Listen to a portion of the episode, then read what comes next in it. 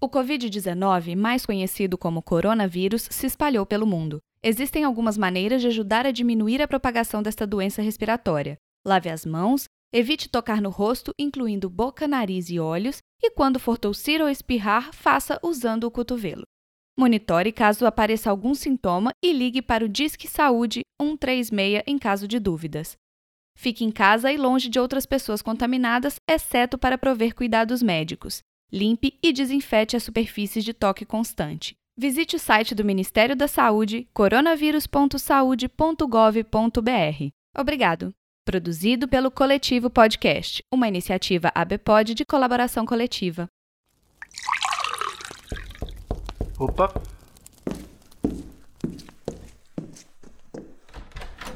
Ah, é você outra vez. Entre, fique à vontade.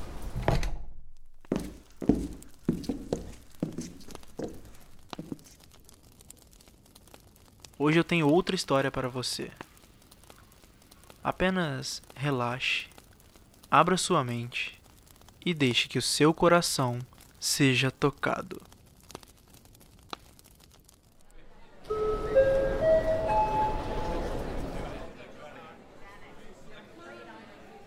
Voo 8531, status pousou. Desembarque no Terminal 2.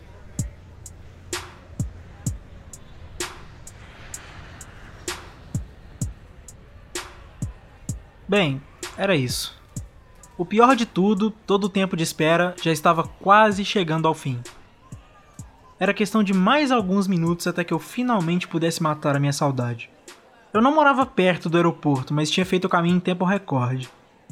Mais uma vez deixei a minha ansiedade falar mais alto e agora estava ali, há mais de uma hora, tendo que me distrair de todas as formas possíveis.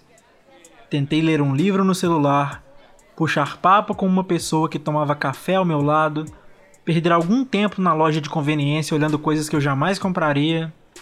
E nada disso era capaz de fazer meu coração bater um pouquinho mais devagar.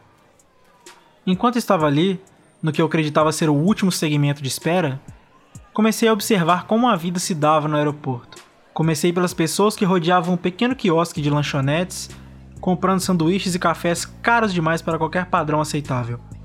Algumas delas poderiam estar ali há muito tempo, às vezes com as despesas de alimentação pagas por quaisquer imprevistos que tiveram que enfrentar. Isso era a única justificativa que eu consegui encontrar. Percebi que estava no Terminal 1 esse tempo todo. O caminho era longo, mas tive que ir andando da mesma forma. Seria bom ajudar a carregar a mala, né? Tive a sorte de estar lá em um dia muito movimentado.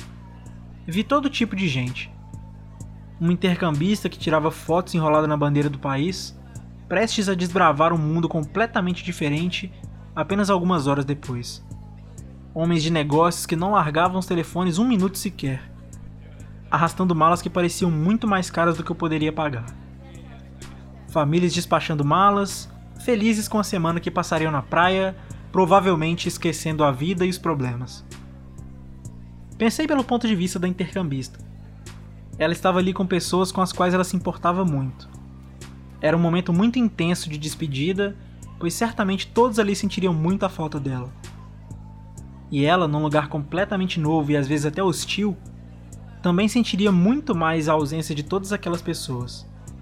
Só de imaginar que aqueles abraços só voltariam a acontecer sabe-se lá quanto tempo depois, eu já tinha arrepios.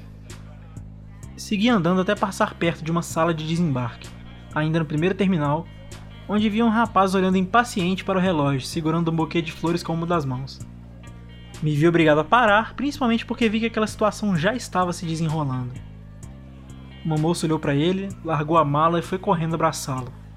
Ele tomou bastante cuidado para que o buquê não se danificasse, e quando os dois finalmente se soltaram, ela estava chorando copiosamente. De felicidade, imaginei, pois as lágrimas acompanhavam um belo sorriso. Belo sorriso. Sim, é verdade. Precisava chegar ao Terminal 2. Mais 20 minutos de caminhada enquanto eu me perguntava por que as coisas eram tão distantes nesse aeroporto. Quando cheguei, procurei a sala de desembarque indicada na mensagem que recebera mais cedo. Pensei no rapaz que acabara de ver e me culpei por não ter levado flores. Bom, Pelo menos eu tava ali. Eu achava que isso era o suficiente. Me sentei e continuei a olhar o celular até que, por algum motivo, senti vontade de olhar para frente. Minha intuição não era de falhar. Naquele momento, ela cuidou especialmente para que eu não perdesse o que viria a ser um dos momentos mais importantes da minha vida inteira. Pensei mais uma vez na intercambista, no casal, nos executivos e na família durante uma fração de segundo e concluí que o aeroporto era um lugar com uma concentração absurda de sentimentos à flor da pele. E eu sabia que eu não era exceção, pois estava prestes a experimentar algo muito intenso, porque parada à minha frente estava a razão de todos esses sentimentos.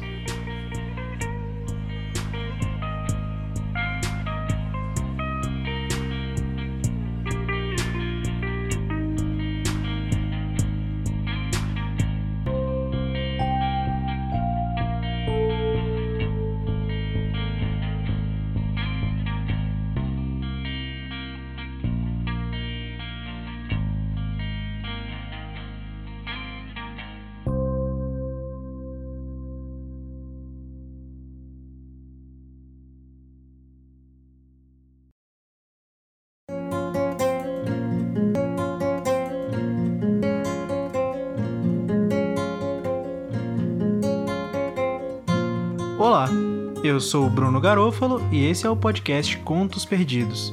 O texto que você acabou de ouvir se chama Aeroporto, escrito em maio de 2019, e leva a gente para um lugar que sempre tem muita coisa acontecendo e muitas emoções fluindo.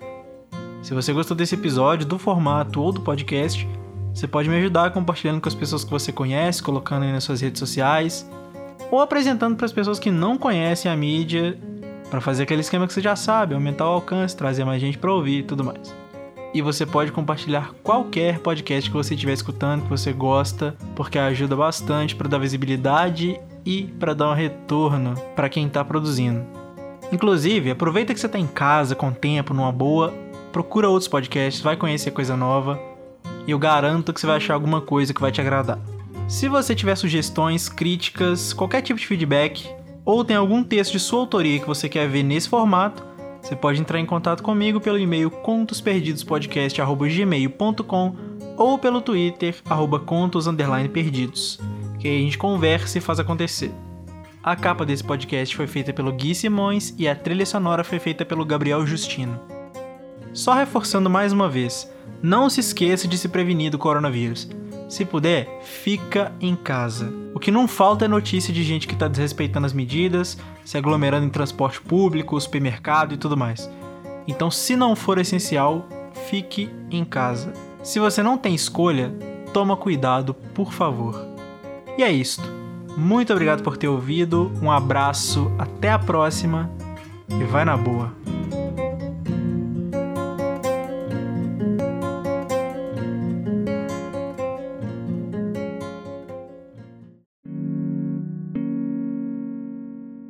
Este podcast foi editado por Bruno Garofalo.